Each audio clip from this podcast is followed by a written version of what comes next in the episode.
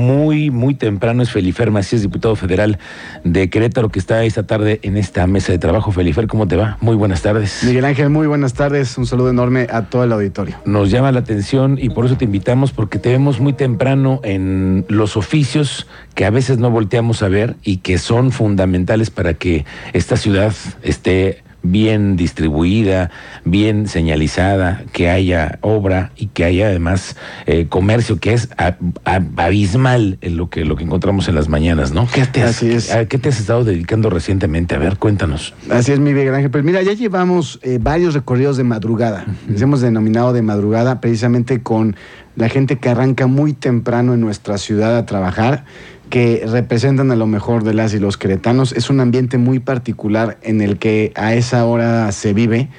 Normalmente son sectores que dan muchísimo por la comunidad. La última que tuvimos fueron con las señoras del Servicio de Limpia del municipio de Querétaro, que justamente hablando de esta coyuntura, de lo que está pasando con los franeleros, por ejemplo, y el contraste, lo que hoy por hoy es este trabajo que están haciendo todo el servicio de limpia del municipio de Querétaro, que hoy por hoy, si bien hay una opinión social, por ejemplo, de esta problemática de los franeleros respecto a lo que la ley marca, que es eh, la libertad de los espacios públicos, de que nadie se puede apropiar y comercializarlos, etcétera, del otro lado, del lado de la legalidad, del lado de la gente que trabaja todos los días por la ciudad, por limpiarla, porque se vea bonita, están mujeres y hombres todos los días esperando también el reconocimiento moral y social de los ciudadanos.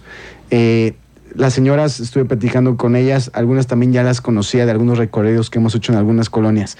Y ellas empiezan muy temprano, su turno arranca a, las 5 de la mañana, acaban a las 2 de la tarde, se despiertan desde las 4 de la mañana o antes. Y ellas realmente están muy felices trabajando por Querétaro. Saben lo que nuestra ciudad es, saben lo que significa para el resto del país y ellos ponen todo su servicio para ayudar a la gente. Y lo que nos decían es, hay muchas personas, Felifer, que nos dan un refresco, nos dan eh, una torta, algún detallito. Eso lo valoramos mucho porque sabemos que están apreciando nuestro trabajo.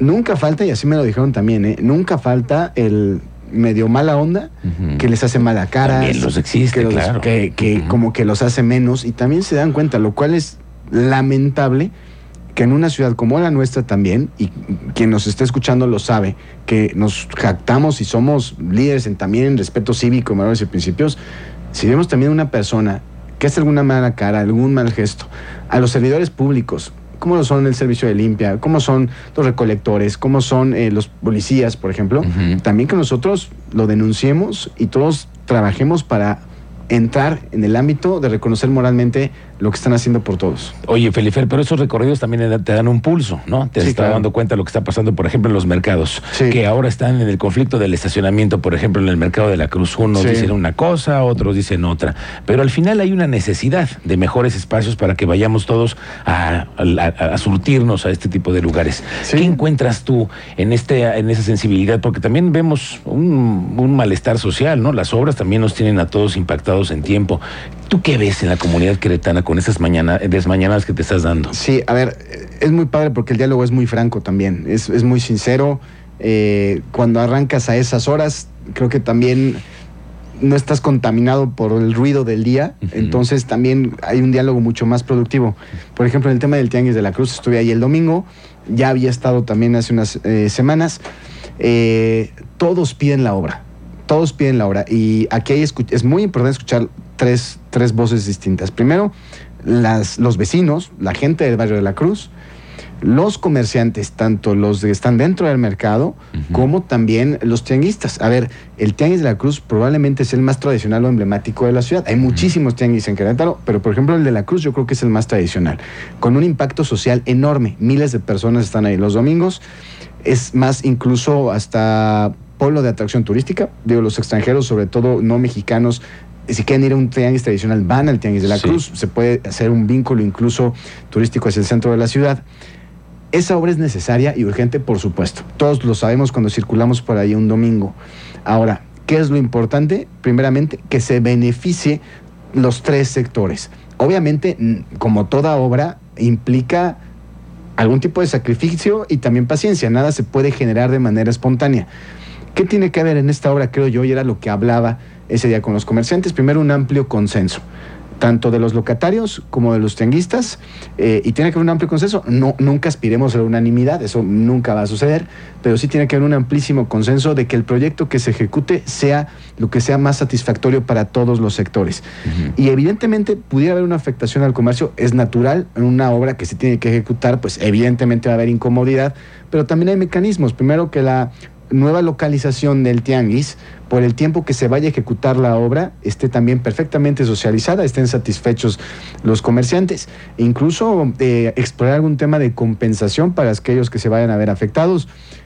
Si eso se logra eh, aterrizar de manera muy clara, que la reubicación temporal sea aceptada por la gran mayoría, en todo caso, por eh, que se vaya por prolongar la obra de manera inesperada, también hubiera algún tipo de compensación, creo que con esos dos esquemas se puede subsanar y se puede echar a andar. Ahora, este proceso es sumamente complejo. También yo creo que si no se da un acuerdo entre los tres, entre las tres partes de aquí en los próximos dos, tres meses, también yo, yo ya vería difícil que se pudiera ejecutar la obra. Es algo urgente, es algo necesario, pero al final del día, quienes lo están pidiendo y a los que les surgen precisamente, pues son a ellos. Entonces, ellos son los que primeramente tienen que dialogar, acordar y que se eche a andar la obra. Mira, lo acabas de decir tú muy claro, es el consenso. Porque esto no es nuevo, Felifer. Tenemos años escuchando a los comerciantes pidiendo este espacio, esta renovación de este espacio. no solamente ellos, los que vamos todos los días al, al, mercado, pero lo que se necesita es consenso y la participación también de la autoridad, creo yo, en este conflicto, de tener ese pulso que tú estás teniendo. Te lo pregunto así de claro, porque pues es que tú dices que tú, yo sé que tú quieres ser alcalde, ¿no? En algún momento tú vas a tener que ocupar esta posición en caso de que compitas y que tu partido y que se te den las cosas. Pero tú, ¿qué harías en un caso así?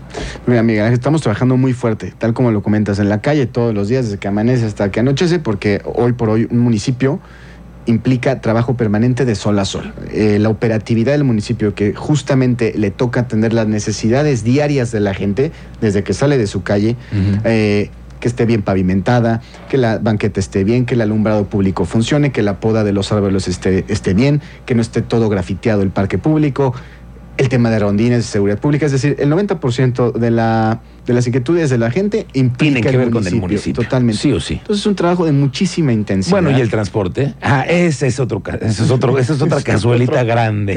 esa es otra cazuela. Pero el tema casi tiene que ver con los servicios públicos. Exactamente.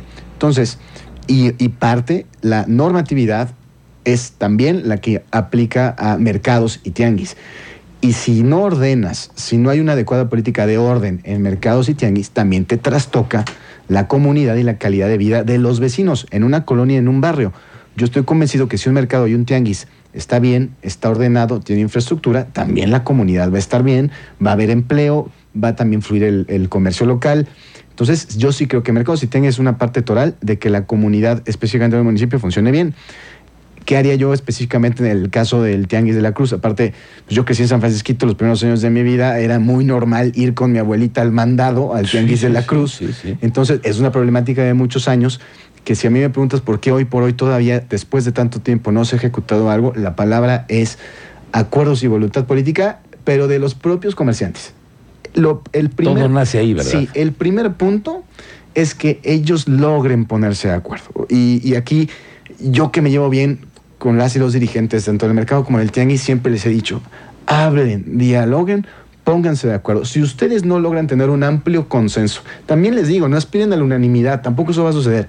Pero si ustedes tienen un amplio consenso respecto a la característica de la obra, del estacionamiento, ahí es como la autoridad lo va a poder empujar a donde tope pero también como autoridad no vas a entrar a una obra cuando eh, tienes a las tres partes divididas, tanto a los habitantes como a los tianguistas y a los locatarios, porque al final del día nadie va a estar satisfecho, nadie va a apoyar la obra y en lugar de querer solucionar algo y generar un bien, te vas a ir para atrás. Entonces, yo sí les comentaba y justo en el recorrido que tuve apenas hace unos días, les dije, es crucial que se pongan de acuerdo primero ustedes, que los proyectos que ya se les han presentado, ustedes los dialoguen, los avalen, Y una vez con eso, ahora sí, hacer el planteamiento a la autoridad y la autoridad con toda claridad también, en el caso del municipio de Querétaro, y si va a haber inversión compartida con gobierno del Estado, se hable con muchísima claridad. Esta obra va a durar tanto tiempo, se está pensando en estas medidas de relocalización para los comerciantes, va a haber estas medidas de compensación también ante sus ventas que se van a ver afectadas, pero evidentemente el beneficio va a ser al mediano y largo plazo, ¿no? Y no nada más para ellos, sino a toda la comunidad. Sí, claro, sobre todo los que asistimos a todo este, este complejo comercial.